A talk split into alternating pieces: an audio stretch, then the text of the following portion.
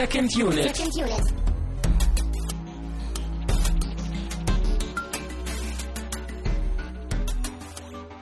Herzlich willkommen zu einer Sonderausgabe von Second Unit. Wir sind immer noch ein Podcast von Filmfreunden für Filmfreunde.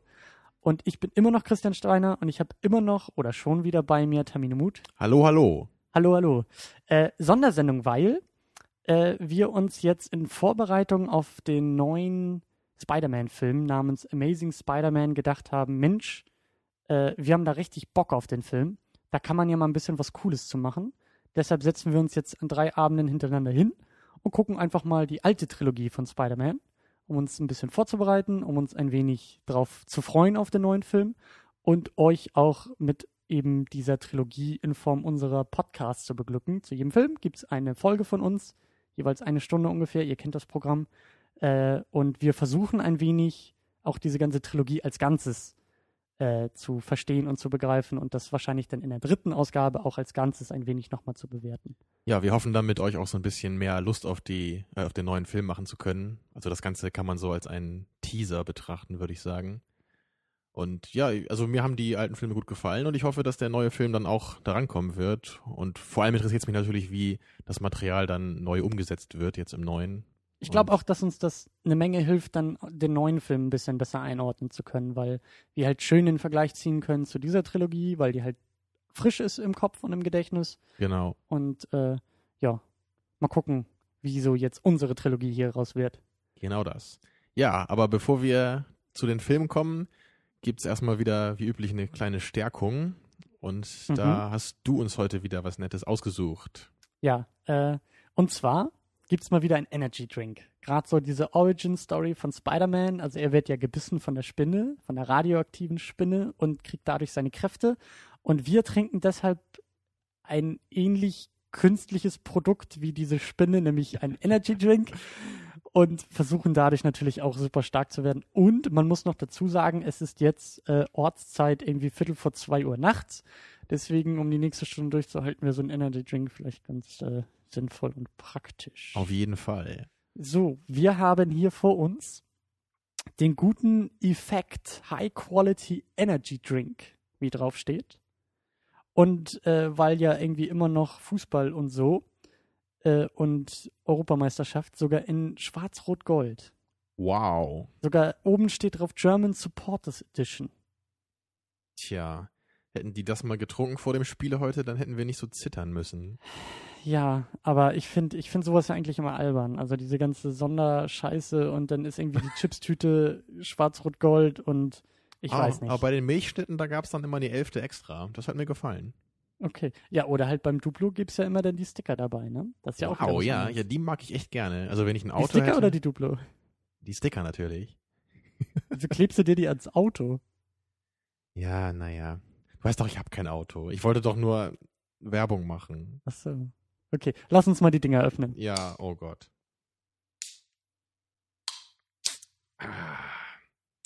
Ich scheiter schon, ich scheiter hier schon am Öffnen der Dose ein wenig. Ja, das ist ja blöd, ne? Weil man hat ja noch keine Energie. Also Ja, da müsste im Grunde so ein, so ein kleiner Beutel dran sein, ne, der einem die Kraft gibt, die Dose aufzumachen. So eine Kapsel, die man einfach schluckt und Ja, ja, das. Popeye-mäßig.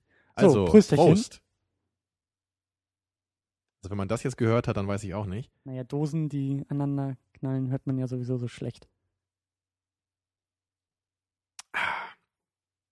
Ja, das erinnert doch sehr stark an Red Bull, oder? Würde ich auch sagen, ja. Sehr süß, so ein bisschen dieser Gummibären-Touch. Ja, kann man machen, ne? Ja, also ich glaube auch nicht, dass ich die unterscheiden könnte, wenn du mir jetzt zwei Dosen hinstellst und ich mit verbundenen Augen die probieren müsste. Mhm. Oder würdest du dir das zutrauen? Das weiß ich nicht. Also der Pluspunkt hier bei diesen Dingern ist definitiv der Preis. Weil die halt nicht so teuer sind wie Red Bull. Mhm. Und ich weiß auch gar nicht, Red Bull ist auch standardmäßig in 0,33 Dosen, ne? Ja, das kann sein, aber ich glaube, es gibt mehrere Größen, ne? Es gibt ja auch diese Mhm. ganz kleinen, diese Booster oder wie auch immer Ja, das heißen. ist ja, das ist ja Quatsch. ja. Ja. Nee, aber mir schmeckt das. Inzwischen bin ich irgendwie süchtig nach so einem Zeug. Keine Ahnung. Bist du richtig süchtig? Also das würde mich Naja. ja wundern. Also du Also- trinkst die doch auch nur bei mir, oder? Ja, Oder kaufst du die auch? meistens.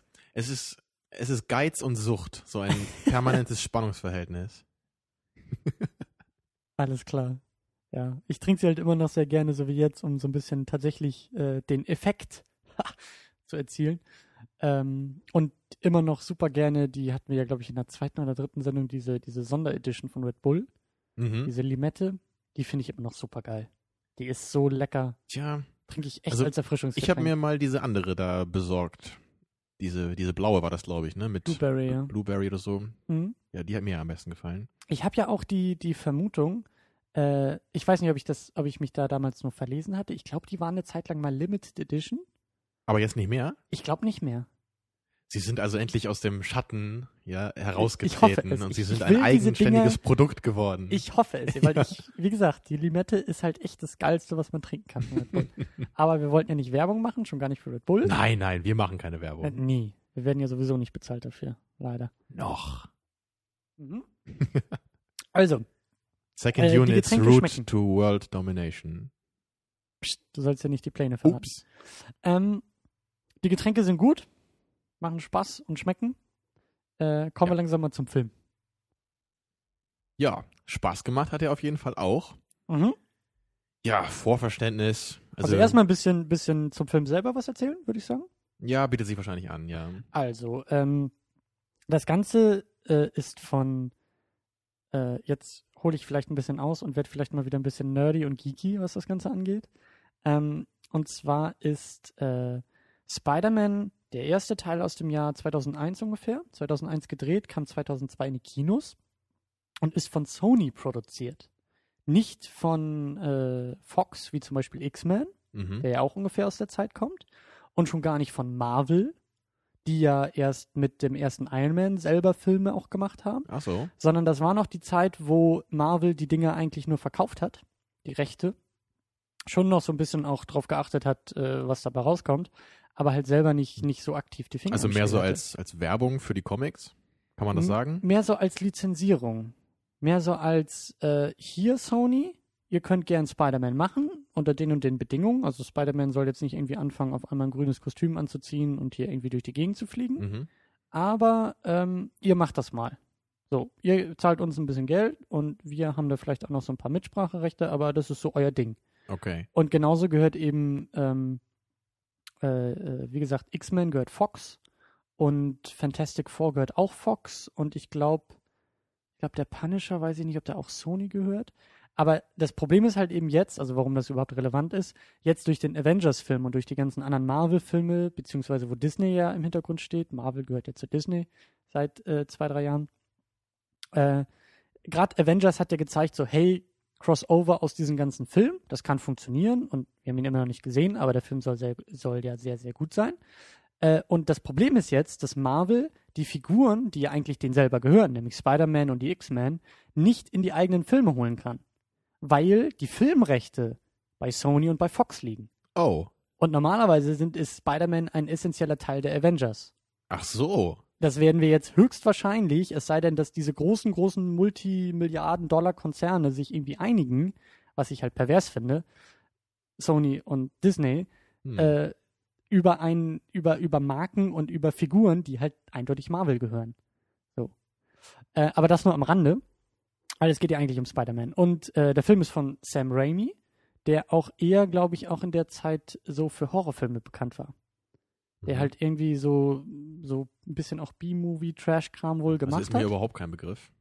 Also Der nur durch- Name? Nur durch Spider-Man, ja. Also. Genau. Mir genauso und ich meine auch, dass das so, so, so eben ihn nach oben auch so ein bisschen mehr gespült hatte, was so Hollywood vor allen Dingen angeht. Ähm, das war eben der erste Film, den er auch dazu gemacht hat. Er hat selber auch irgendwie immer gesagt, er sei großer Spider-Man-Fan und ich glaube auch ein bisschen, dass man diese Liebe oder die Ernsthaftigkeit im Umgang mit dem Material durchaus Ja, das ist, finde ich, auch immer sehr wichtig, dass nicht einfach irgendjemand den Job bekommt, der gerade zur Verfügung steht, sondern dass man idealerweise auch jemanden findet, der wirklich so, so ein, so, so Herzblut hat dafür, ne, und wirklich selber auch so ein bisschen Liebe da reinstecken möchte.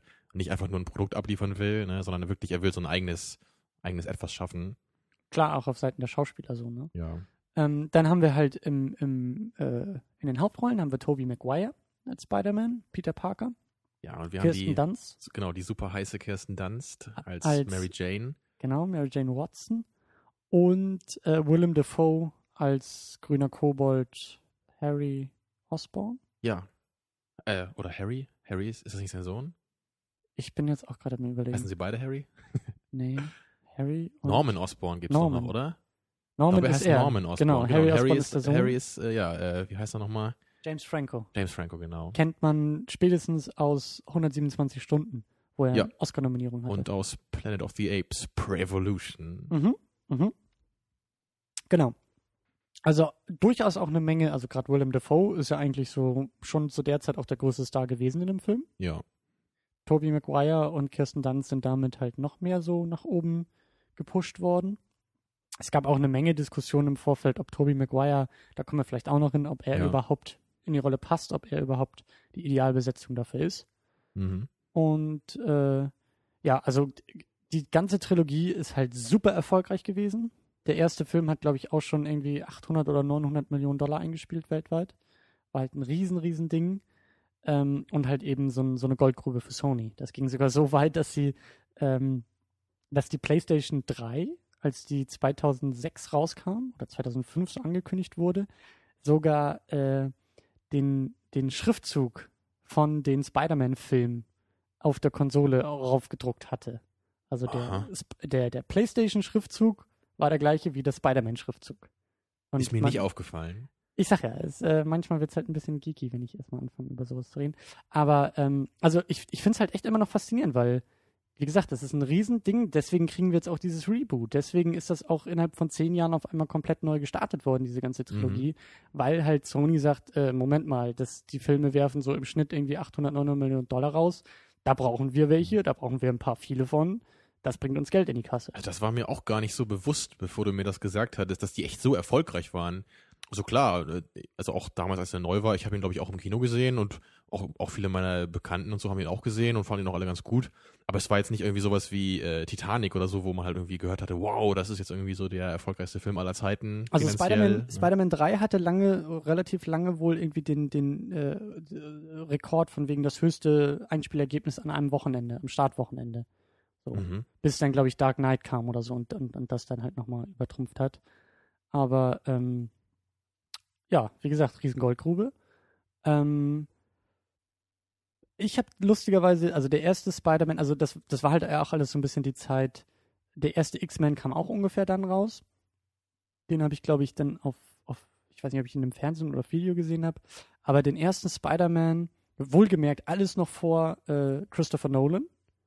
Der kam ja erst so 2004 oder 2005 mit seinem äh, Batman Begins Mhm. raus. Ja. Und ähm, ich habe den ersten Spider-Man, also ich, ohne Witz, ich, das ist der erste und einzige Film, den ich zweimal im Kino gesehen habe. Ich habe den das erste Mal im Kino gesehen und bin da raus und habe gesagt, das ist der Wahnsinn. Das ist, das ist der reine Ach Wahnsinn. ja, der kleine Christian damals, ne? der kleine Christian, ja. 15 Jahre alt oder was? Genau, und ich, ich musste den Film, ich habe den, glaube ich, zwei Wochen später oder so nochmal im Kino geguckt. Ähm, ich meine, Kino ist dann halt auch noch ein bisschen was anderes, aber da kommen wir vielleicht auch noch zu, ich fand die Inszenierung einfach großartig. Also dieses, dieses, äh, die Kamerafahrten, die halt auch nicht aus dem Computer kommen, sondern, oder großteils nicht aus dem Computer kommen, sondern halt, diese, also das Einzige in den Szenen, was halt dann aus dem Computer ist, ist Spider-Man, wie er sich halt die Häuserschluchten Mhm. runterstürzt und dann, äh, ne, schießt er denn die Spinnenweben und die Kamera zieht dann mit hoch und das ist halt einfach, das fand ich Wahnsinn. Also man kann sagen, dein Vorverständnis ist so absolute Liebe von der ersten Sekunde an. So ziemlich, ja. Und, und, und, äh, ja. Ich, wie gesagt, also das, das, äh, zu der Zeit waren eigentlich sowas kommen. Also das hat, glaube ich, auch so meine Liebe einfach für Comicfilme geprägt. Also ich war zu der Zeit auch nicht großartig involviert in die Comics und mittlerweile ein bisschen, aber jetzt auch nicht großartig. Und ähm, der Film hat mir wirklich Spider-Man, das, was ich zu Captain America schon gesagt habe, äh, hat mir Spider-Man nahegebracht. Nur wenn wir jetzt irgendwie dieses Fass wieder aufmachen würden, würde ich dir auch zustimmen, dass Spider-Man einfach in sich auch ein sehr guter Film ist, während Captain America in sich kein sehr Klar, guter Film ja. ist. So. Dazu später mehr natürlich. Genau. Ähm, ja, also bei mir Was war das. deins? Ja, ich wollte auch noch sagen, ähm, bei mir war es nicht, nicht ganz so ähm, life-changing oder so wie bei dir. Ähm, ich meine, klar, ich habe den Film genossen und der hat mir super viel Spaß gemacht damals. Ähm, aber es war jetzt nicht so, dass ich ihn ähm, mehr geschätzt hätte als X-Men oder die ganz alten Batman-Filme. Mhm. Also die waren für mich immer noch äh, da drüber. Also ich, ich mochte auf jeden Fall die Spider-Man-Filme und ich habe mir die auch immer angeguckt, als die dann neu waren, habe hab mich immer interessiert. Mhm. Aber es war nicht so, dass ich ähm, so an der Figur Spider-Man jetzt so ein größeres Interesse gehabt hätte als, als an anderen Superhelden, glaube ich. Also er ist, glaube ich, nicht so mein, mein äh, Top-Superheld. Gut, deiner ja auch nicht so ganz, ne? Aber. Nee, aber schon dafür relativ weit oben. Also ich würde schon sagen, dass er so in der Marvel, äh, weil ich eher so der DC-Comic-Fan bin, so was Marvel angeht, ist es halt so irgendwie on par mit den X-Men, würde ich sagen. Vielleicht sogar noch einen Tick drüber, aber beides. Ja, also also beide die X-Men sind auf jeden Fall für mich noch, noch deutlich höher. Also die ersten beiden Filme, darüber rede ich. Was danach kam, okay, der neue war wieder ganz gut, aber Teil 3 und äh, Wolverine, naja, Mhm. das war dann eher so ein Ausrutscher. Also ich weiß auch damals noch, ich habe mich richtig lange auf X-Men 3 gefreut. Also ich hab, als ich irgendwann das dieses Plakat gesehen habe, wo ne, diese, diese Klaue da von Wolverine nur drauf war mit seinen drei Dingern, ne? Und Mhm. dann dachte ich nur, oh Gott, bald kommt der. Und dann saß ich im Kino und dachte nur, oh mein Gott, was ist das denn? Mhm. Tja, ja, so ein bisschen war es ja dann bei Spider-Man auch. Aber wir wollen nicht spoilern, kommen wir wollen wir unsere eigene, ja. eigene Trilogie nicht spoilern. Ja, kommen wir Ähm, doch mal zum Film jetzt langsam, ne? Genau. Ich Tja. würde sagen, wir fangen mal ein bisschen an mit den, mit den Schauspielern. Das Mhm. zieht sich ja sowieso relativ stark durch die Trilogie, also gerade so die, die beiden Hauptdarsteller, äh, Tobey Maguire und Kirsten Dunst. Ja. Wie gesagt, also so ein bisschen kontrovers. Es gab auch Kontroverse im Vorfeld, was wieder so typisch Internet-Nerd-Rage ist, äh, dass Kirsten Dunst ja in Wirklichkeit eine Blondine sei und sie keine roten Haare hat. Das war ein deshalb- Problem. Das war definitiv ein Ach du Problem. liebe Zeit. Ähm, aber äh, ja, Tobey Maguire war am Anfang auch nicht ganz so, äh, wenn ich das richtig in Erinnerung habe, nicht ganz so äh, wohlwollend in dieser Rolle Ja, aufgenommen. daran kann ich mich sogar noch erinnern. Ja, das hatte ich damals auch irgendwie zumindest so peripher aufgeschnappt. Obwohl ich ja nicht so in der Mat- Materie bin und war wie du. Mhm. Aber da, da gab es ja immer schon wieder so murrende Stimmen, die halt irgendwie meinten so, ach, was ist das denn für ein Milchbubi? So, Ja. ne, was hat der denn als Superheld da zu tun, äh, zu suchen, ne, in so einem Film? Mhm. Tja, ja, würdest du da zustimmen? Ähm, Also, ich bin sowieso, also wie gesagt, als ich die Filme auch damals dann oder den Film damals im Kino geguckt habe, äh, war ich halt super begeistert und jetzt im Nachhinein habe ich auch generell so ein bisschen den Eindruck, dass die Stimmung so ein bisschen gekippt sei, was auch so diesen Ansatz von Sam Raimi und dieser, dieser Verfilmung und eben auch teilweise die Schauspieler war, dass so im Laufe der Zeit so diese, diese, äh, der Grundtenor immer, immer negativer wurde. Und eigentlich jetzt auch beim, beim wiederholten Gucken, eigentlich finde ich äh, ihn ganz besonders passend. Also da würde ich jetzt nicht sagen, dass Tobey Maguire jetzt irgendwie schlecht besetzt sei. Bei Kirsten Dunst kann man vielleicht ein bisschen diskutieren, wobei sie jetzt auch nicht irgendwie so eine, eine charakterstarke Person oder stark geschriebene Person spielt, dass ich sage, da kommen jetzt ihre Qualitäten als Schauspielerin an ihre ja, Grenzen. ja, ne, also, also, also zu Tobey Maguire noch. Ähm, ich, ich weiß auch nicht so richtig im, also es, es gibt ja immer diese Schauspieler, die man einfach gerne sieht im Bild und es gibt einfach Schauspieler, die respektiert man oder hält man für passend für die Rolle. Und bei mir ist es eher das Zweite. Also ich würde nicht sagen, dass er schlecht besetzt ist, aber ich kann auch nicht sagen, dass ich ihn wirklich gerne mag oder gerne im Bild sehe. Mhm. Also es ist für mich so ein bisschen wie bei Leonardo DiCaprio, glaube ich. Es sind irgendwie so, ich, ich finde sie nicht schlecht, aber so, so die Chemie zwischen mir und denen stimmt halt irgendwie nicht so ganz. Ne? Also, Der Funken springt nicht über von der ja, Leinwand. ja, genau quasi. so. Es ist, also, was halt Tobey Maguire sehr gut verkörpert, ist halt so dieses, dieses Nerdige am Anfang. Ich finde, da passt Mhm. er sehr gut rein, wenn er Mhm. dann seine Brille aufsetzt. Also, ne? also Peter Parker im Grunde genommen. Genau, also, also er kann eigentlich schon ganz gut so diese, diese Rolle spielen und deswegen, ich, ich finde es eigentlich ganz schön, weil dann auch so dieser Übergang zu Spider-Man, dieser Kontrast so ein bisschen natürlich zwischen Peter Parker und Spider-Man, der funktioniert ganz gut meiner Meinung nach. Mhm. Ja, aber es ist nicht so wie, also wie Christian Bale in Batman zum Beispiel oder auch Michael Keaton früher. Also die fand ich einfach, die haben natürlich noch mehr Präsenz einfach. Deswegen haben mir die schon besser gefallen. Ja, oder da würde ich äh, definitiv Christopher Reeve erwähnen als Klar, äh, ja, der war Superman natürlich auch einfach, Kent. also wenn ich an Superman denke, dann denke ich einfach auch an ihn. Da Ja. denkt man an niemand anderen. Ähm, geht mir ge- geht mir genauso. Also ähm, vielleicht nicht ganz so negativ, aber schon auch, dass ich sage, er ist passend. Er hat das Gesicht auch irgendwie dazu. Ähm, da geht es jetzt auch weniger um die schauspielerischen Leistungen so gesehen, sondern Ja. einfach nur so ein bisschen, ist das glaubhaft, ist das, das, was du bei Captain America kritisiert hast, Ja. definitiv, ähm, ist halt, finde ich, bei Tobey Maguire nicht. Also ich, er passt für mich einfach ja. schon in die Und ich Rolle. würde auch nicht sagen, dass er schlecht geschauspielert hat. Nö, also- aber er hat jetzt auch nicht brillant gespielt. Nee, nee, aber es war, es war gut. Ja. Ja. Und also er, er, er verkörpert halt diesen, diesen tollpatschigen Typen sehr gut, finde ich. Das Und das macht ihn irgendwie auch sympathisch dabei. Mhm. Und das ist ja auch sehr wichtig bei, bei so einem Film, der ja sehr stark auf den Protagonisten fokussiert ist. Mhm. Deswegen muss, muss da irgendwie auch schon, muss er halt glaubwürdig sein. Und, und das, das ist er halt auf jeden Fall. Mhm. Und bei Kirsten Dunst, ähm, also eigentlich, ich weiß nicht, äh, gut, ich mag halt schöne Frauen sehen. Und wenn man Kirsten Dunst sehr hübsch findet, was ich tue, dann kann ich mich nicht darüber beschweren. Und ich finde halt auch ganz ehrlich, dass ihr die roten Haare deutlich besser stehen als ihre blonden. Also Mhm. deswegen hätte ich da halt wirklich überhaupt keine Beschwerde anzubringen. Also nicht mal die kleinste. Mhm. Also, na gut, Scarlett Johansson wäre vielleicht noch schöner, aber, aber so für die Rolle, da finde ich Kirsten Dunst eigentlich super besetzt. Also für als diese Mary Jane. Mhm. Also kann ich da nicht so ganz verstehen, warum da, warum man da nicht so gedacht hat. Ich weiß es, ich weiß auch nicht, ob das jetzt wirklich nur von, von den, von den Hardcore-Comic Also da geht nur rote. Haare, ne? Und sonst geht's gar nicht, ja. Aber äh, ich, ich finde auch, das ist okay. Ähm, wie gesagt, auch sie ist jetzt nicht, also keiner, na, oder fast keiner in dem Film muss jetzt irgendwie mit schauspielerischer Meisterklasse irgendwie brillieren, sondern Hauptsache es ist irgendwie kompetent und es erfüllt den Zweck. Und ähm, ihr Charakter ist auch eher so ein bisschen zweckmäßig vielleicht. Ja. Ähm, aber äh, wer wirklich gut ist in einem Film, ist definitiv Willem Dafoe, Genau das, ja. der auch sehr gut in diese Rolle gecastet wurde. Das ist Natürlich. wirklich perfekt. So. ja, die, dieses bisschen Verrückte, das kann er einfach sehr, sehr gut spielen. Auch, Da, die, dafür ist er ja auch so wie geschaffen irgendwie. auch, auch die Szene äh, vor dem Spiegel, wo er Mhm. quasi diesen Monolog mit sich selbst in den verschiedenen Rollen hält, genau. ist wirklich gut. Also er, er kann sowas. Auch Er- diesen er irren sowas. Blick, der, den er ja öfter mal hat, Und der auch gefällt das Wechselnde zwischen dem weichen. Mhm. eingeschüchterten äh, Norman Osborn und dem, dem grünen Kobold halt, dem Wahnsinnigen. Das- Ja.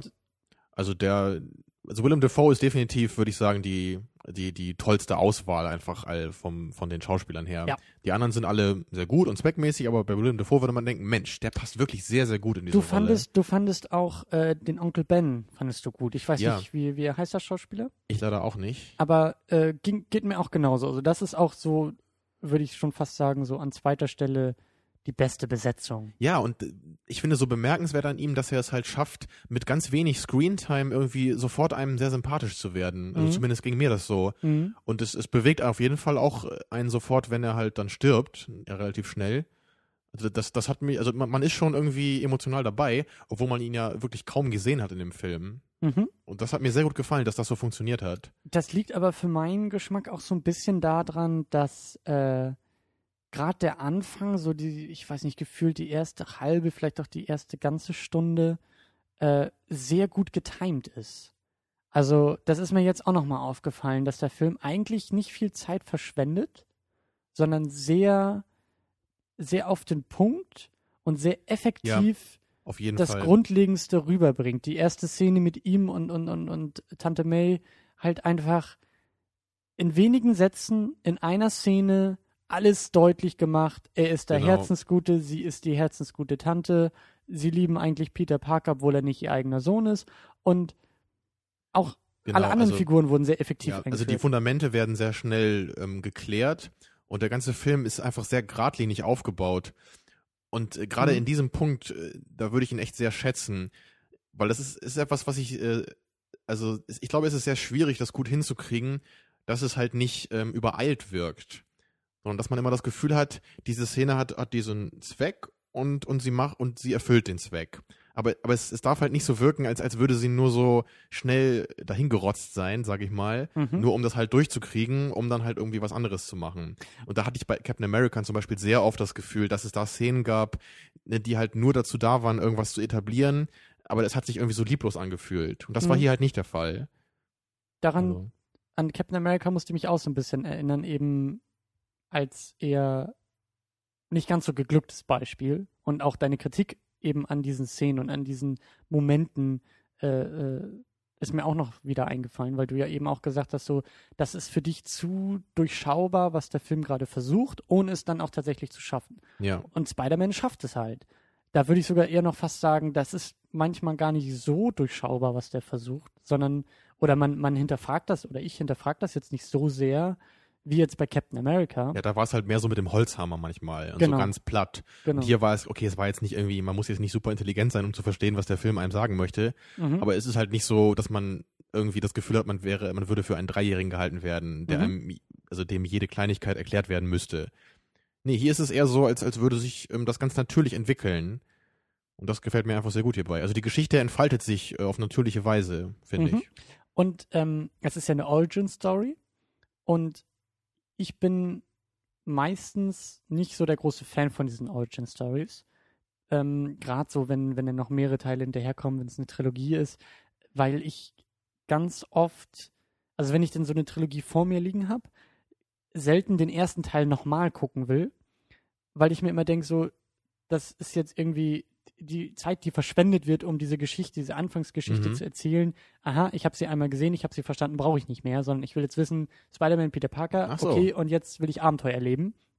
Und das ist aber jetzt bei dem Teil immer noch so, dass es halt, wie gesagt, halt auch nicht viel Zeit dabei verschwendet wird, in Anführungszeichen. Weißt du, der Film ist mit zwei Stunden durchaus lang, aber ich habe eben nicht das Gefühl, dass da jetzt irgendwie äh, anderthalb Stunden sich, äh, dass er so lange braucht, bis Spider-Man erstmal in einem Kostüm auftaucht Mhm. oder bis er gebissen wird von der Spinne, sondern es geht halt wirklich sehr straightforward los. Ja, also zumindest so im ersten Drittel, also na, nach dem ersten Drittel sind wir ja voll dabei, dann in Genau. Spider-Man. Ne? Genau. Und auch sehr schön so die einzelnen Schritte auch so ein bisschen erklärt, der Spinnenbiss und Genau, wie er langsam so seine eigenen Kräfte danach äh, entdeckt und sich dann erstmal so ein bisschen überhaupt also ein bisschen austesten muss ne, und gucken, Mann, was hat sich denn jetzt mit mir verändert? Genau. Äh, also das, ja, das war sehr schön. Aber ich finde es interessant, dass du das so siehst, weil ich würde, glaube ich, eher sagen, dass mich prinzipiell so diese Origin-Story am meisten interessiert. Also auch gerade wenn ich da jetzt wieder an X-Men denke, da gefällt mir der erste Teil auf jeden Fall deutlich am besten. Ähm, abgesehen davon, dass er wahrscheinlich auch einfach als Film der beste ist. Aber ich finde es eigentlich sehr ähm, interessant, wenn halt neue Charaktere eingeführt werden und also gerade bei Wolverine am Anfang, so wer ist er eigentlich und was kann er und wo kommt Mhm. er her? Ne, Also äh, allein, allein dieses Aufwerfen dieser Fragen hat mir dabei schon sehr gut gefallen. Und ähm, dann im zweiten Teil ist es für mich eher so, dass das ein bisschen wegfällt. Also ich, ich würde ganz allgemein auch sagen, dass mir, mir mir gefällt es sehr gut in Filmen, wenn Charaktere eingeführt werden, also wenn das gut gemacht wird. Das ist auch so ein Grund, warum ich auch den ersten Star Wars zum Beispiel lieber mag als den zweiten. Du Ne? redest gerade von Äh, Episode genau, von 4 Episode auf 4, dem ja, wo Papier. ja die meisten Star Wars-Fans so, gut, die mögen natürlich beide, aber die sagen dann schon so, ab Episode 5 ist so das aller, allerbeste. Mhm. Und ich war halt immer so der, für mich war es immer Episode 4. Weil ich einfach, ich, ich liebe einfach diesen Anfang so. Wir, wir lernen Luke kennen, ne, und dann lernen wir Han Solo kennen. Also dieses, Mhm. dieses Kennenlernen diese, dieser neuen Leute und, und auch wie sie die Charaktere im Film dann selber gegenseitig kennenlernen. Sowas Ja. mag ich sehr, sehr gerne. Aber für mich ist, für mich ist da der Effekt sehr schnell verbraucht. Das ist eher so das ähm, Beispiel Superman, alles klar, Planet Krypton als Baby, das muss ich jetzt nicht irgendwie die Hälfte von dem Film sehen, sondern dann will ich lieber die coolen Action-Szenen sehen, wie er irgendwie das Flugzeug rettet und Lois Lane irgendwie rettet und sowas. Klar. Und Also ähm, kommt dann auch wieder so ein bisschen auf den Fokus an, natürlich. Ne? Klar, aber deswegen ist, ist definitiv ein Lob an Spider-Man, dass er es tatsächlich schafft, auch trotzdem ein, also nicht zu sehr abzunutzen dabei und sich nicht zu sehr da, darauf, auch X-Men, der erste X-Men definitiv genauso, dass, dass der halt auch nicht, äh, den ersten habe ich halt auch gefressen damals, ähm, weil der eben auch, wie du sagst, die Charaktere gut einführt, aber eben auch nicht so dieses, dieses Gefühl von, oh, das braucht jetzt viel zu lange, bis wir an den guten Stellen ankommen, bis wir an den spannenden Ja. Stellen ankommen, sondern schon sehr früh, auch jetzt eben wie bei Spider-Man, sehr früh gute Szenen an den richtigen Stellen auch einsetzt. Als er da in der Cafeteria sitzt und irgendwie da sein, sein, erstmal Mary Jane da irgendwie vor dem, vor dem Sturz rettet und Ja. sich selber genauso wundert wie alle anderen, die das sehen und die Schlägerei, die er anzettelt. Und das sind halt alles schon nette Ideen und nette Sachen, die halt schon früh genug kommen, dass auch ich gerne mir den Film nochmal wieder angucke. Also du hast natürlich recht, wenn jetzt der Film wirklich einen Großteil darauf verwendet hätte, jetzt nur ähm, so, so ihn zu etablieren als Charakter, dann wäre es wahrscheinlich ein bisschen schwieriger geworden. Aber er, er macht das ja sehr gut. Er, er ist sehr effektiv mit der Zeiteinteilung und so Mhm. wird es halt nicht langweilig. Ja, es ist natürlich auch immer schwierig, sowas allgemein zu sagen. Mag man jetzt lieber die Origin Story oder mag man jetzt lieber, also das, was danach kommt, das hängt ja auch immer sehr viel einfach mit der einzelnen Ausführung dann zusammen. Ja, Aber ich glaube schon, dass ich prinzipiell sagen kann, ich mag sowas dann wahrscheinlich ein bisschen lieber als du, so prinzipiell. Das, das, ja, das würde ich auch unterschreiben. Zum Thema äh, äh, Timing und Straightforward, lass uns auch ein bisschen weiterkommen. Und zwar, äh, ja, gibt es halt noch so dieses äh, Stichwort, was jetzt auch bei dem neuen Film sehr stark betont wird, dass es bei dem neuen anders gemacht ist.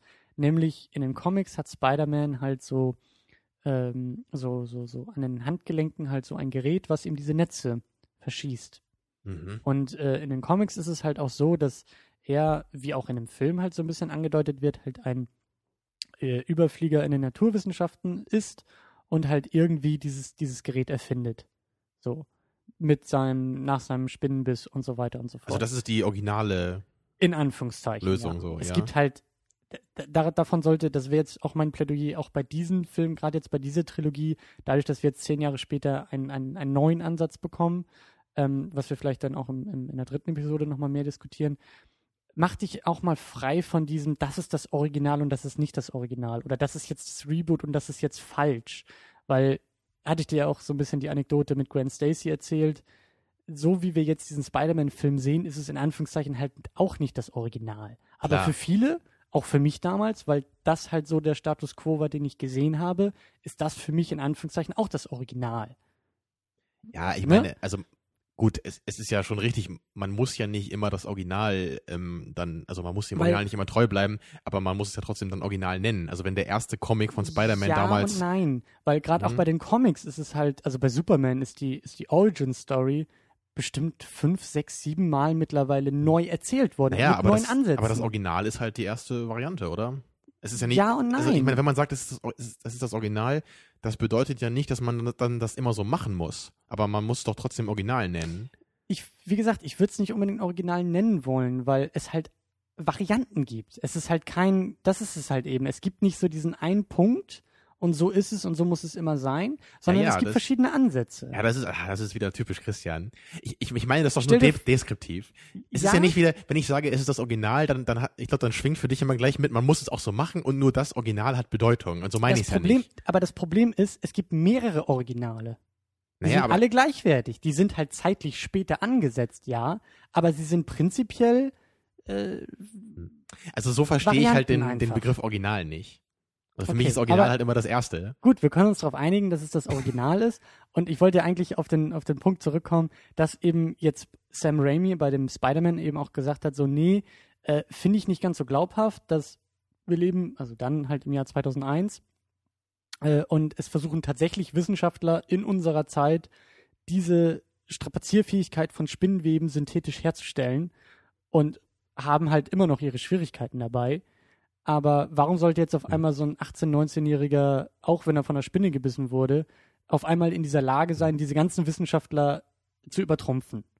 Verstehst du? So ein bisschen dieser Unterschied zwischen Realität und Fiktion. Deswegen, und das fand ich eigentlich sehr sympathisch, äh, hat er eben gesagt, hey, er hat einfach irgendwelche Drüsen dadurch und kann selber diese Spinnenweben erzeugen und verschießen. Also klar, die Argumentation macht irgendwie auch Sinn, aber ähm, für mich ist es ganz klar so, dass ich das auch äh, sehr gut finde, wie Rainey das gemacht hat. Ähm, einfach weil es Spider-Man als Superheld noch so ein bisschen eine extra Eigenschaft gibt. Mhm. Dass er einfach nicht nur ein bisschen stärker ist und die Wände hochklettern kann, sondern halt gerade dieses, dieses Netze verschießen, finde ich eigentlich sehr schön, wenn das dann aus ihm kommt. Und das, das, da gibt es ja dann auch im dritten oder im zweiten Teil dann die, diese Phase, wo er halt ein bisschen Probleme mit hat. Da Genau. kommen wir dann ja auch noch zu. Also man kann halt auch ein bisschen was damit machen, so. Und das ist eben der Punkt, warum ich es nicht Original nennen würde. In den Comics ist das Original, dass er diese, diese Webshooter hat.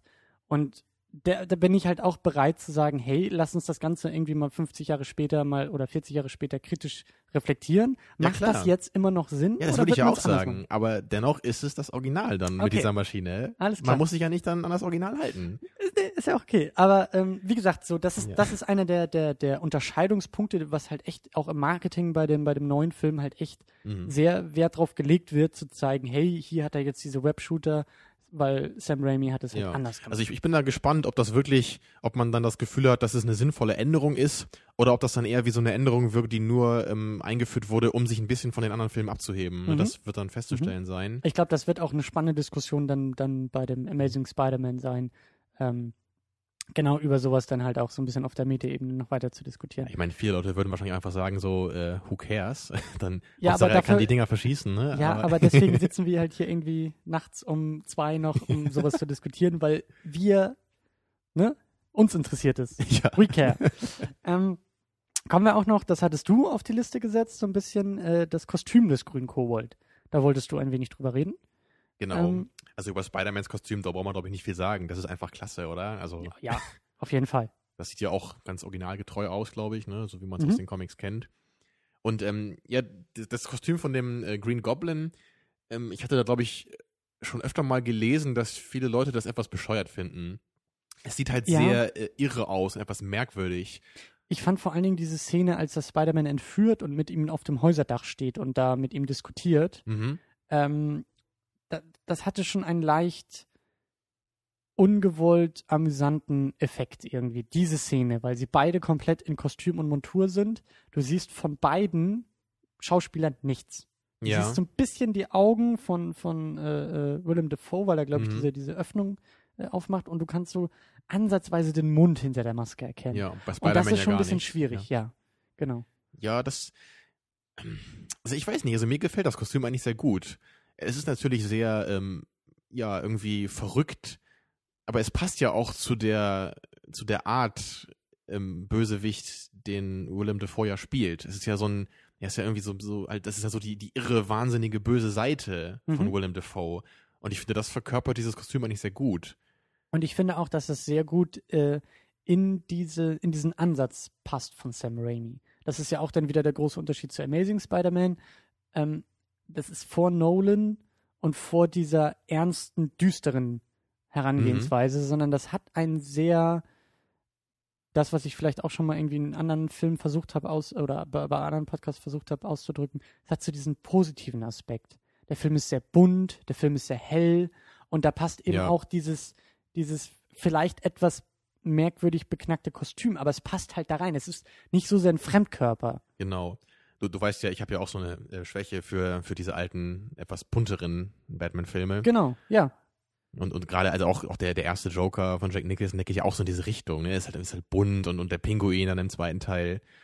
Also es kann sein, dass ich das deswegen auch einfach schon prinzipiell sehr gerne mag, weil für Es mich sind- scheut sich halt nicht vor Mhm. dieser, vor dieser wirklich comichaften Vorlage. genau so nennt man es ja immer, wenn es comichaft aussieht, ne? Daher was kommt das ja, ja. ja, und was, und- und- was oft negativ gemeint ist, aber in diesem Fall halt Ja, ja. positiv Also passt. für mich sind Superhelden einfach in erster Linie, da denke ich einfach an, an, an bunt.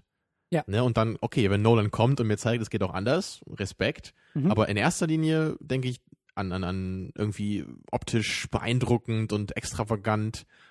Und, und das ist für mich dieses Kostüm einfach äh, sehr gut. Und es ist, also ich finde gerade auch, wenn er auf diesem Gleiter steht, auch mit dieser, dieser äh, etwas, äh, er, er muss ja immer so ein bisschen balancieren dabei. Mhm. Das sieht ja dann noch, noch wahnsinniger aus, wenn er das macht. Also ist für mich sehr ähm, stimmig alles. Also findest du auch? Also, wie gesagt, schon in, in dieser Szene ist mir das so ein bisschen aufgefallen, ähm, dass es vielleicht ein bisschen schwierig war, so. Oder halt doch etwas rausfällt und so ein bisschen, bisschen schwierig halt so durch die Schauspieler und, und, es halt ein bisschen merkwürdig ist, halt so zwei Schauspieler in Komplettmontur, ohne irgendwelche menschlichen Züge, irgendwelche Gesichtszüge. Ja gut, dann Dabei in zu der haben. Hinsicht ist es etwas schwierig, ne? Ja. Aber es ist halt, es ist immer noch okay. Wie gesagt, es ist das positive, comichafte, was du aus so einer Vorlage ziehen kannst. Und das finde ich immer noch, ich liebe Nolan und ich liebe auch die Batman-Filme, die er gemacht hat. Aber wie gesagt, meine große Befürchtung ist halt immer, wenn es halt gerade nach Dark Knight hieß, äh, man müsste das mehr so machen wie er, dass immer, dass es automatisch heißen müsste, es muss dunkel sein, es muss ernsthaft sein, es muss realistisch sein, sondern der Schritt dahinter ist eigentlich das, was du Mhm. auch am Anfang dieses Filmes gesagt hast. Nolan wollte eine Geschichte erzählen. Und Nolan hat mit Herzblut versucht, diese Geschichte zu finden und zu erzählen. Und das Eben. ist das, was jeder, was jede Comic-Verfilmung einfach braucht. Ja. Ob das jetzt nun dunkel ist oder ob das buntes Popcorn-Kino in Bonbon-Optik ist, muss man halt gucken, welche Vorlage man oder, oder welch, welches Material man Eben. betrachtet. Es muss halt einfach nur passen. Es muss halt zu der, zu der Botschaft oder einfach zu der Methode des Films halt passen. G- Genauso auch wie Mr. Plinkett ja gesagt hat bei Episode 3, so, it's the best of the three, because it's the darkest one. So, nee, Leute, das ist kein Argument. Also so einfach ist es nicht. Es Ja. muss halt irgendwie, es, es muss halt einen Grund geben dafür, dass etwas dark ist oder bunt. Man kann nicht einfach sagen, ja, Dark ist prinzipiell irgendwie besser. Genau, und das macht mich halt auch super gespannt auf Amazing Spider-Man, weil das definitiv ein weiterer Unterscheidungspunkt zu, dem, zu dieser Trilogie ist. Diese Trilogie ist positiv Bonbon Popcorn Kino und das neue ist halt dunkel. Und es kann funktionieren. Das will ich jetzt überhaupt nicht abstreiten. Aber ich war eigentlich und bin Sam Raimi sehr dankbar über diesen Ansatz, den er gewählt hat und habe auch den Eindruck, dass das durchaus auch im Nachhinein so ein bisschen kritisiert wurde an ihm. Das ist halt manchmal so ein bisschen diesen mh, hm, humorvolleren Umgang auch irgendwie damit hat oder eher diesen nicht ganz so ernst gemeinten Umgang, den vielleicht manche vermissen. Aber ich finde, ich finde das durchaus einen okayen Ansatz für diese Trilogie. Ja. Also mir gefällt es persönlich. Ist Geschmacksfrage und ich bin, aber da kommen wir dann ja wahrscheinlich auch später nochmal zu, auf meinen du kennst mein, mein, meine Meinung zu gerade Comic-Verfilmung und Trilogien und so, wie man das machen sollte, mhm. meiner Meinung nach. Aber äh, lass uns noch mal ein wenig zu vielleicht auch ein bisschen Kritik, nämlich die Effekte kommen. Ja, die sind natürlich wirklich äh, stark gealtert bei dem Film. Also ich finde vor allen Dingen am meisten die Momente, gerade am Anfang, als er das erste Mal so die Kräfte hat ähm, und in diesem, in diesem äh, Wrestling-Outfit noch unterwegs ist, und dann diese und, Wand hochklettert einmal. Genau. Mit dieser ganz freien Kamera, ne? Die ist ja genau. meinst du.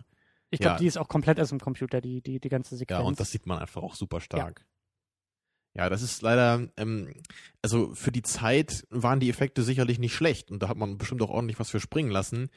Aber so von, von dem heutigen Standpunkt aus, da sieht man leider doch einfach ähm, immer sehr deutlich, äh, hier wurde was animiert, da ist eine echte Aufnahme mhm. und es ist einfach äh, nicht so ganz stimmig dann zusammen. Und also mhm. die animierten Teile fallen dann doch immer wirklich deutlich heraus. Und das hatte ich ja damals auch bei Alien 3 schon gesagt. Das ist auch was, was mich immer sehr stark stört. Und das ist hier leider auch der Fall. Also ganz so schlimm ist es, ist es nicht wie bei Alien 3. Dafür liegen auch zu viele Jahre zwischen den Filmen. Aber es fällt auf. Es fällt einfach mhm. auf und es fällt raus. Und ich glaube nicht, dass es vor zehn Jahren schon so deutlich war. Und ich glaube auch nicht, dass es im zweiten Teil, also ich glaube auch, dass sie einen Sprung vom ersten zum zweiten Teil gemacht haben, mhm. was das angeht. Ähm, aber das stimmt schon. Das äh, durchaus, also der Film ist zehn Jahre alt und da ist er schlecht gealtert. So, das ist, würde ich auch fast sagen, ist der mhm. einzige Punkt, wo er schlecht gealtert ist. Ja. Weil, ja, gerade in Sachen Storytelling hatten wir eben schon gesagt, da können halt viele der neueren Superheldenverfilmungen sich eine Scheibe abschneiden. Also diese ganzen Sachen wie Green Lantern und Thor und Captain America, die sind ja wirklich in Storytelling halt allenfalls zweckmäßig, wenn nicht sogar weniger. Ja. Und, und Spider-Man holt ja da sehr viel aus seinem Material raus. Auf jeden Fall. Ähm, ja, vielleicht noch ein, ein allgemeinerer Punkt. Ähm, der davon aus oder der, der, der da weitermacht, ist so die allgemeine Inszenierung, die ich sehr, sehr gelungen finde. Was für mich auch damals so einer der Gründe war, den Film ein zweites Mal zu gucken. Also du meinst so die, die Stadt Manhattan so als Setting? Vor allen, Dingen, vor allen Dingen diese, ich, ich glaube, das war damals halt auch so ein bisschen dieses, also ich weiß nicht, ob das so im Marketing halt so versucht wurde zu verkaufen, aber so nach dem Motto, ja, äh, Sam Raimi hatte halt eine Möglichkeit, endlich auch eine, eine technische Umsetzung gefunden, um eben diese, diese Spider-Man Schlucht, weißt du, er stürzt sich in die Schlucht und das sind halt echte Kamerafahrten, das siehst du ja auch in dem Film, mhm. ne? dass halt nur Spider-Man in dem Fall aus dem Computer kommt, aber tatsächlich irgendwie Kameras sich diese, diese, diese Häuser runterstürzen und dann kurz vor Boden wieder hochziehen. Und das finde ich nach wie vor halt großartig gemacht. Also wenn du diese, diese, diese Inszenierung, diese, diese Kameraperspektiven nicht hättest, diese Möglichkeiten nicht hättest, dann mhm. wäre der Film auch, auch nur halb so gut, meiner Meinung nach. Ja, da würde schon was fehlen. Und da kommt, glaube ich, auch wieder so ein bisschen dieses Herzblut raus, was man dann da erkennt, dass man einfach nicht sich irgendwie vor so ein Greenscreen stellt und das irgendwie hinschustert, sondern dass man wirklich sich überlegt, wie kann ich das jetzt am besten einfangen mit den Mitteln. Computertechnik ist schön und gut, wir setzen das ein, aber es geht halt nicht immer. Mhm. Und, und, es, und wir, wir wollen es halt auch nicht jetzt mehr benutzen als, als nötig. Mhm. Ne? Und deswegen dann sowas halt noch zu machen, ist halt immer super schön. Ne? Wie, wie wenn man ab und zu mal diese, diese Bilder von dem ersten Star Wars-Film nochmal sieht, ne? wo sie wirklich diese Todessternschlucht dann nachbauen in klein und dann mit der Kamera darüber. Ja. Also ja. so stelle ich mir einfach vor, so werden Filme gemacht. Ne? Und wenn man das heute halt nicht ganz aus den Augen verliert, das ähm, freut mich immer sehr dabei. Ich meine, klar, der Computer ist nun mal da und man sollte ihn auch nicht einfach irgendwie dann vernachlässigen. Man hat jetzt die Mittel, den zu benutzen, aber immer nur als Hilfe und jetzt nicht einfach, um alles andere abzulösen, was vorher auch gut funktioniert hat, ne? Und da kann man wieder fünf Euro in die, in die, in die Phrasen, ins Phrasenschwein werfen. Das ist halt Nolan. Das ist genau Nolans Ansatz zu sagen, okay, mhm. ich habe den Computer, der mir mehr Möglichkeiten gibt, Bestes Beispiel Inception, die Szene, wo sie da ähm, draußen in einem Café sitzen und auf einmal alles explodiert.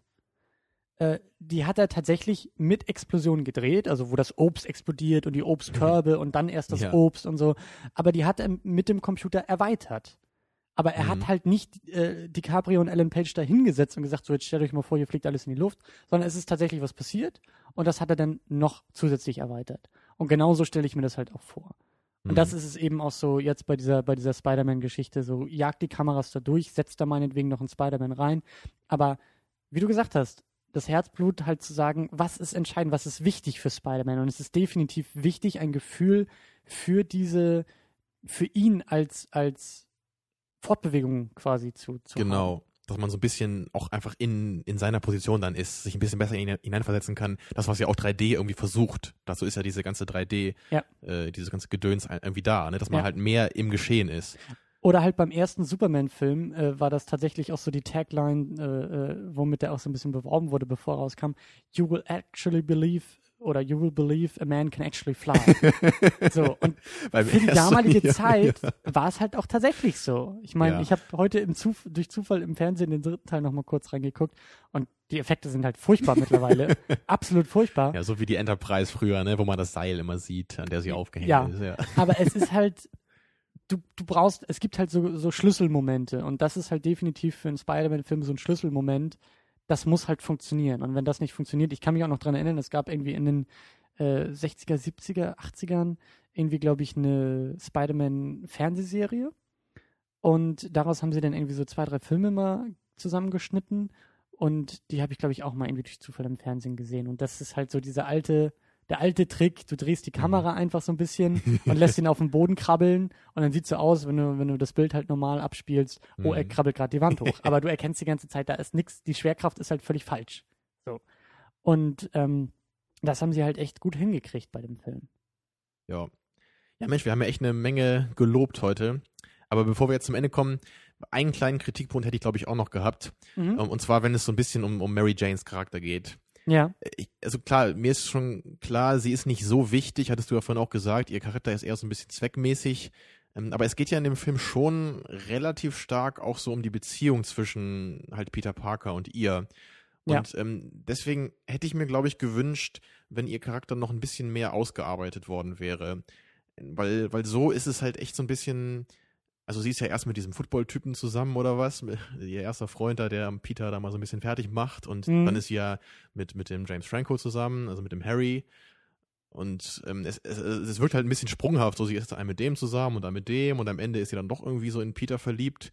Und ich habe nicht so ganz verstanden, ähm, also woher das kommt. Und das, da hätte ich mir ein bisschen gewünscht, dass so ihr Charakter einfach ein bisschen das noch äh, deutlich macht. Ja, also so, ein- so ein paar Ansätze waren ja schon irgendwie da mit dieser kaputten Familie und der Vater, der sie irgendwie auch nicht so gut behandelt und so dieses fehlende Selbstbewusstsein, was oder Selbstvertrauen, was sie dadurch hat und wahrscheinlich dadurch irgendwie auch immer meint, jemanden anders Mhm. haben zu müssen, Ja, ja, der sie irgendwie also das konnte man sich schon so überlegen, aber es wurde trotzdem nicht so richtig, ähm, also es wurde nur angedeutet, ne? es Ja. wurde nicht so richtig behandelt. Da stimme ich dir auch zu, das Mhm. hätte man, das hätte man mehr und, und besser und umfangreicher Mhm. irgendwie machen können. Äh, ich finde nämlich auch, dass, ähm, also es, es hat mich dadurch also ein bisschen mehr gestört, weil es halt relativ viele Dialoge halt gab von Mary Jane und Peter Parker, Hm. die halt für mich schon fast kitschig waren. Und ich, ich glaube, das, das wäre ein bisschen weniger geworden, dieses Gefühl von, von Kitsch, wenn ich einfach ein bisschen mehr über sie gewusst hätte und über ihre Probleme, so was in ihr vorgeht. Hm. Ne, dann, dann hätte ich mich ein bisschen, hätte ich ein bisschen mehr mit ihr mitfühlen können. Und so wirkt es dann manchmal so, einfach so ein bisschen oberflächlich. Also so ein bisschen märchenhaft irgendwie, ne? Ja. Ihre Beziehung, was ja auch nicht unbedingt schlecht sein muss. Aber ich glaube, da wäre noch ein bisschen Luft nach oben gewesen.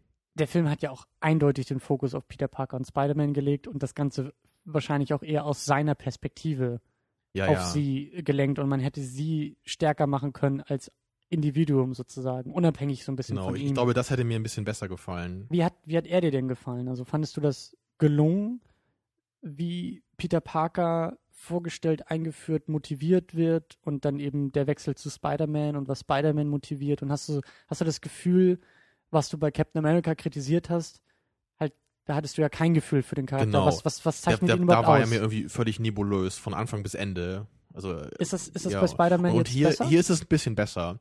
Ich meine, gut, es ist natürlich jetzt nicht so, dass Peter Parker jetzt so der unglaublich ausgearbeitete Charakter wäre, ne? Irgendwie der zwiespältig ist und unglaublich komplizierte Probleme hat irgendwie. Mhm. Aber gerade für so einen Superheldenfilm ist es äh, für mich ein, ein sehr gutes Maß an Charakter, den er hat. Es, es geht ja schon immer so ein bisschen auch um Themen wie Verantwortung, ne? Und das Aus ist ja großer ein, Kraft folgt große ja Verantwortung. genau der genau der Satz. Ja. Das, das das haben sie ja so ein paar Mal sehr sehr intelligent behandelt in, in dieser einen Szene, wo ja dieser Kriminelle, den er ja einmal nicht aufhält, weil er da sauer ist auf diesen Ja. Typen und dann entkommt er halt und letztendlich führt es dann dazu, dass sein Onkel stirbt. Also und, und dann muss er plötzlich damit umgehen, oh mein Gott, irgendwie indirekt bin ich jetzt irgendwie mitschuld daran. Ja. Und, und wie ihn das so ein bisschen bewegt. Also das kam schon ganz gut rüber. Hätte man vielleicht noch mehr machen können. Ähm, es kann aber sein, dass das dann für viele Leute vielleicht zu viel gewesen wäre, weil der Film ist ja auch in erster Linie eher so ein Popcorn-Film. Ne? Mhm. Das ist ja, haben wir ja auch gesagt, eher dieser, dieser ähm, bunte Superheldenansatz und nicht eben dieser, ähm, also nicht, nicht der Fokus auf den Inhalt und nicht so auf, auf, auf Batmans Zwiespalt, jetzt wie bei den Nolan-Filmen. Ne? Ja, wobei, wobei ich das auch gar nicht so sehr relativieren wollen würde, weil äh, nur weil er jetzt nicht dieser, dieser ständig zwischen gut und böse wechselnde, wandelnde, leicht äh, äh, manische Bruce Wayne ist, der sich da so sehr selbst verliert in Batman und der Verantwortung zu seiner Stadt oder so, sondern halt eigentlich also ich fand das bei Spider-Man sehr schön, erstmal für diese Origin-Geschichte, diesen Wechsel von, okay, er hat seine Kräfte, also erstmal, er ist dieser, er ist dieser Niemand Peter Parker, dann hat er auf einmal diese Chance oder diese, diese, diese Möglichkeiten, die ihm die, die ihm die Kräfte halt auf einmal ja, und geben. fühlt sich erstmal so wie der König der Welt. Genau, und, und äh, das Ganze dann aber eben so aus diesem, aus diesem leicht spätpubertären Ansatz, hey, jetzt kann ich ja irgendwie mir auf einmal das Auto leisten, jetzt kann ich damit Geld machen, jetzt kann ich das für meine Zwecke benutzen, Ja. bis dann dieser, dieser Lebenseinschnitt halt kommt, zu sagen, okay, äh, ne, diese Verantwortung, die er auf einmal trägt und sein Onkel, der halt dadurch stirbt, durch sein Mitverschulden irgendwie dann doch und dass das, also klar, man hätte das noch viel düsterer aufziehen können. Ja, aber dann wäre es irgendwie auch ein anderer Film geworden einfach. ja, und Und deswegen, ich würde, ich würde schon sagen, das ist gut gelungen bei ihm. Man hat das für einen für einen Popcorn-Film hat man das in wirklich in dem richtigen Ausmaß gemacht. Und ich fand vor allen Dingen auch das Ende sehr schön, mit diesem, mit diesem schon den Türspalt noch weit genug für die Fortsetzung offen. Völlig klar, so funktioniert Hollywood, auch vor zehn Jahren schon. Mhm. Aber trotzdem noch genug, also ich fand auch den, den Endpunkt halt sehr schön, wie er da einfach diesen, diesen, diesen, diese, diese, diese, wie soll man sagen, die, die Wandlung oder die, ja, die, die Doppelrolle als Peter Parker, Pa- Parker Spider-Man perfekt einfach für sich selbst angenommen hat. Halt dieser Schritt zu merken, okay, ich kann Mhm. als Peter Parker nie glücklich werden, solange Spider-Man Feinde hat. Ja. So, das ist halt so der, der, er, Genau. er ist ja da gewesen, wo er immer hin wollte im, im Laufe des ersten Filmes, im Laufe dieser zwei Stunden, die wir gesehen haben. So, das ist eigentlich das, was er ja in den ersten fünf Minuten schon immer wollte.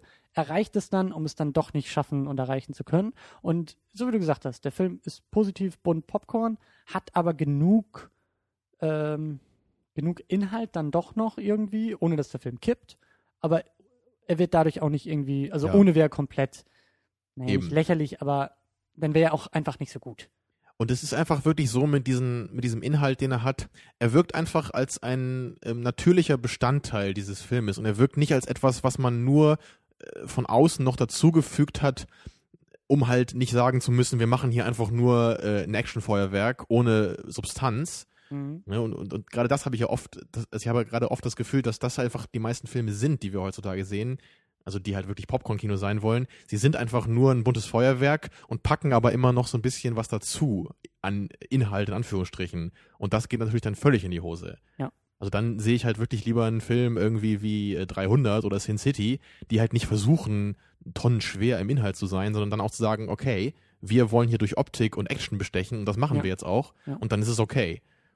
Oder halt sowas wie Spider-Man, der halt den Inhalt gut verpacken kann, der eine gute Geschichte hat und, und durch diese Geschichte einfach die Möglichkeit hat, seine Action-Szenen ähm, gut zu entfalten. Und dann Mhm. machen sie einfach auch viel, viel mehr Spaß. Ne? Wie immer, Transformers das beste Gegenbeispiel. Ja, ja. Da kann noch so viel Geld reinfließen, wenn man sich überhaupt nicht dafür interessiert, was da eigentlich gerade passiert, Ja. dann blinkt's einfach nur bunt und das war's. ja, also kommen wir langsam zum Ende. Ähm, ich glaube, unsere Meinungen sind relativ deutlich, aber äh, wir können sie ja gerne nochmal so ein bisschen auf den Punkt bringen. Also äh, ich, wie gesagt, ich liebe oder habe den Film geliebt und finde ihn immer noch sehr, sehr gut. Ist wirklich auch einer meiner, oder die ganze Trilogie mehr oder weniger ist äh, so mit meine Lieblingscomic-Verfilmung auch, durchaus. Ähm, bei dir? Daumen hoch, Daumen runter? Ja, bei mir ganz klar Daumen hoch. Äh, der Film ist für mich trotz ähm, all meinen, äh, meines Lobes heute ähm, auf keinen Fall so ein, ein All-Time-Favorite. Ähm, das liegt aber einfach auch daran, dass für mich das äh, Superhelden-Genre ähm, jetzt nicht zu meinen absoluten äh, ne, Lieblingen gehört. Mhm. Aber ich würde schon sagen, der Film ist für einen Superheldenfilm sehr, sehr gut und er holt sehr viel äh, da einfach raus aus, aus seinem Material. Ähm, er ist für mich nicht ganz so gut wie X-Men oder die alten Batman-Filme, aber ähm, wirklich bis auf so ein paar kleine Kritikpunkte, wovon der größte halt wirklich die Effekte sind, ähm, kann ich halt wirklich nicht viel an dem Film aussetzen. Und für, also für jeden Superhelden-Fan, der den Film aus irgendwelchen Gründen noch nicht gesehen haben sollte, natürlich ganz klare Empfehlung. Also Mhm. Pflicht eigentlich schon. Mhm. Würdest du das auch ausweiten auf generell Filmfans oder Actionfans? Ähm, also der Film ist natürlich auch super geeignet, um einfach abends mit der Freundin zusammen vielleicht sich einen lockeren Film anzugucken, der Spaß macht, der unterhält, wo man keine Kapazitäten braucht im Kopf, wo man nicht irgendwie innerlich zerrüttet wird, irgendwie wie bei Filmen wie Oldboy oder so, die man halt einfach nicht immer gucken kann. Ja. Äh, Aber wirklich, Spider-Man ist einfach, ja, es ist halt das, was Hollywood sein kann im Positiven. Ja. Wirklich einfach locker und unterhaltsam und bunt und aufwendig. Da fällt mir auch gerade ein, da sind wir mehr oder weniger bei letzter Woche John Carter. Das ist so, Ja, das ist so die, die andere Seite der Medaille, wo man sagt, da hat's, also jetzt bei Spider-Man hat's funktioniert. Ja, So, und das- bei John Carter leider nicht. Da Genau, waren irgendwie da Ansätze halt da, was. aber es verlief immer im Nichts. Genau. Ich würde auch sagen, also klar, ich äh, für jeden Comic-Fan auf jeden Fall Pflicht, auf jeden Fall. Und äh, auch für Action und generell Filmfans äh, klare Empfehlung. Also ich mir fällt jetzt nichts ein oder keine Zielgruppe oder kein, kein Typ äh, Geschmack irgendwie, wo ich sagen würde, also das würde dir gar nicht gefallen. Ja, ich meine, gut, wenn man jetzt nur irgendwie Filme mag, die auf Arte kommen, um es etwas polemisch zu sagen, dann wäre jetzt gut. wahrscheinlich, ich meine, ich glaube, diese Leute, die werden auch wissen, dass sie Spider-Man äh, nicht gucken müssen. Also für mich gehört er einfach ganz klar in den Kanon äh, von Filmen, die zur Allgemeinbildung irgendwie dazugehören. Ja, ob ich so weit gehen würde, weiß ich nicht. Definitiv. Aber naja, also man kann mit dem Film nichts falsch machen, um es ein bisschen vorsichtiger zu formulieren. Alles klar. Ich bin gespannt. Morgen steht Ja. der zweite Film an. Ja, ich bin auch sehr gespannt auf den zweiten, weil ich mich nämlich an, den und an den dritten bei weitem nicht mehr so gut erinnern kann wie an den ersten. Nicht. Nee, also den ersten habe ich auch bestimmt, äh, bestimmt drei, vier Mal gesehen und die anderen beiden, glaube ich, jeweils nur einmal. Den zweiten vielleicht Mhm. zweimal, weiß ich nicht. Und es ist auf jeden Fall sehr, sehr lange her. Dann freu dich auf jeden Fall drauf. Also für mich ist auch Mhm. nach wie vor, das ist vielleicht Spoiler für morgen, aber es ist für mich ist der zweite der beste der ganzen Trilogie. Das Ja. ist halt einfach, wenn wir morgen in, in voller Länge drauf eingehen. Mhm. Ich freue mich drauf und ähm, ja, ich bin gespannt auch auf die Diskussion, die wir dann morgen dazu führen. Auf jeden. Fall. Gut, ähm, das wäre es soweit für die für diese Ausgabe, Mhm. für die erste Sonder-Special Edition von Second Unit. Und ja, wir hören uns dann nächste, nee, nicht nächste Woche, morgen, Ja, morgen auf jeden Fall. Genau. Und wer nicht kommt, der kriegt eine Fehlzeit. Ja, Eintrag ins Klassenbuch und vor allen Mhm. Dingen äh, bei dem Film einen doppelten Eintrag. Ja. Und Entschuldigung selber schreiben ist nicht hier. Hier irgendwie Migräne oder so zählt nicht. Jo, die, die ist erst bei ähm, äh, hier Battlefield Earth erlaubt. Selbst da bin ich eigentlich schon eher kritisch, weil eigentlich, ich glaube, den will Mhm. man auch sehen. Irgendwie. Battlefield Earth ist so Man will den Schmerz erleiden. exakt. Vielleicht ist das der Grund dann für übernächste Woche zu empfehlen. Hm. Die Nachwehen und Schmerzen von Battlefield Earth. Aber da sind wir ja noch gar nicht. Wir sind jetzt erstmal bei morgen Spider-Man 2. Jo, Genau. gute Nacht. Bis morgen. Ciao.